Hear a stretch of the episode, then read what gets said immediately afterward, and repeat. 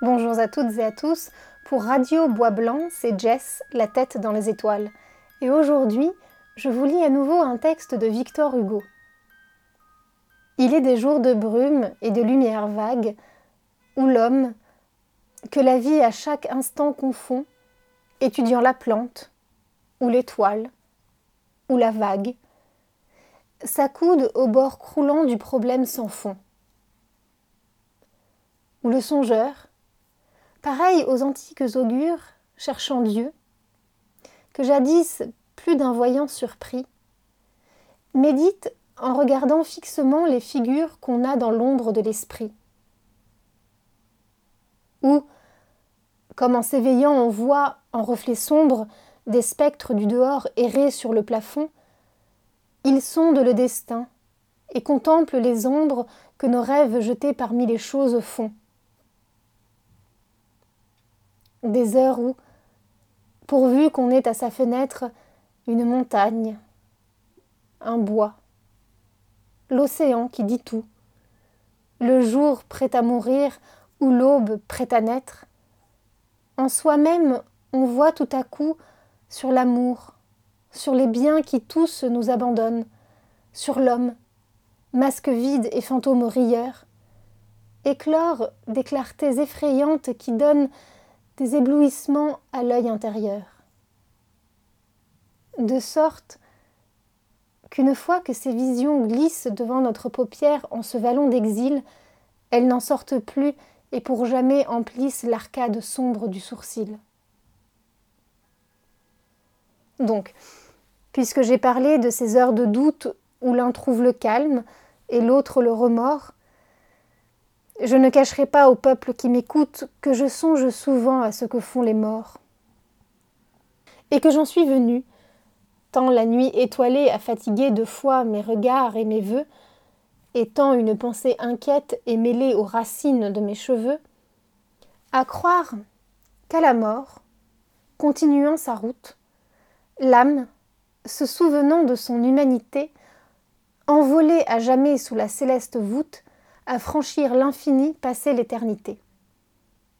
Et que les morts voyaient l'extase et la prière, nos deux rayons, pour eux grandir bien plus encore et qu'ils étaient pareils à la mouche ouvrière au vol rayonnant aux pieds d'or, qui, visitant les fleurs pleines de chastes gouttes, semble une âme visible en ce monde réel, et leur disant tout bas quelque mystère à toutes, leur laisse le parfum en leur prenant le miel.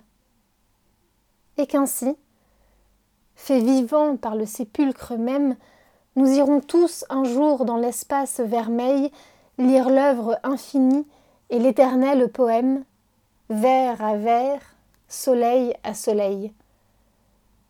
Admirer tout système en ses formes fécondes, toute création dans sa variété, et comparant à Dieu chaque face des mondes, avec l'âme de tout confronter leur beauté. Et que chacun ferait ce voyage des âmes pourvu qu'il ait souffert, pourvu qu'il ait pleuré. Tous, hormis les méchants, dont les esprits infâmes sont comme un livre déchiré. Cela, Saturne, un globe horrible et solitaire, les prendra pour le temps où Dieu voudra punir, châtier à la fois par le ciel et la terre, par l'aspiration et par le souvenir. Saturne, sphère énorme, astre aux aspects funèbres, bagne du ciel, prison dont le soupirail luit, monde en proie à la brume, au souffle, aux ténèbres, enfer fait d'hiver et de nuit. Son atmosphère flotte en zone tortueuse. Deux anneaux flamboyants tournant avec fureur, font dans son ciel d'airain deux arches monstrueuses d'où tombe une éternelle et profonde terreur. Ainsi qu'une araignée au centre de sa toile, il tient sept lunes d'or qu'il lie à ses essieux.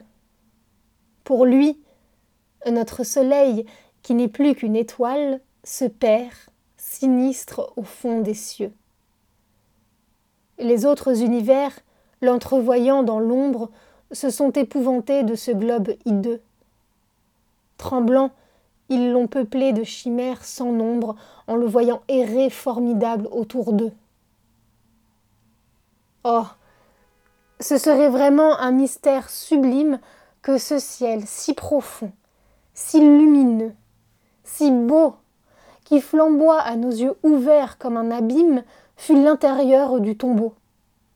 Que tout se révéla à nos paupières closes, que, morts, ces grands destins nous fussent réservés. Qu'en est-il de ce rêve et de bien d'autres choses? Il est certain, Seigneur, que seul vous le savez. Il est certain aussi que jadis sur la terre, le patriarche, ému d'un redoutable effroi, et les saints qui peuplaient la Thébaïde austère ont fait des songes comme moi. Que, dans sa solitude auguste, le prophète voyait, pour son regard plein d'étranges rayons, par la même fêlure aux réalités faites, s'ouvrir le monde obscur des pâles visions. Et qu'à l'heure où le jour devant la nuit recule, ces sages que jamais l'homme, hélas, ne comprit, mêlés, silencieux, au morne crépuscule le trouble de leur sombre esprit. Tandis que l'eau sortait des sources cristallines et que les grands lions, de moment en moment, vaguement apparus au sommet des collines, poussaient dans le désert de longs rugissements. Voilà, c'était donc euh, une série de textes de Victor Hugo intitulés Saturne et tirés des Contemplations. Je vous retrouve à la prochaine lecture et en attendant, n'oubliez pas, pour vous évader un peu, même déconfiné, levez les yeux au ciel.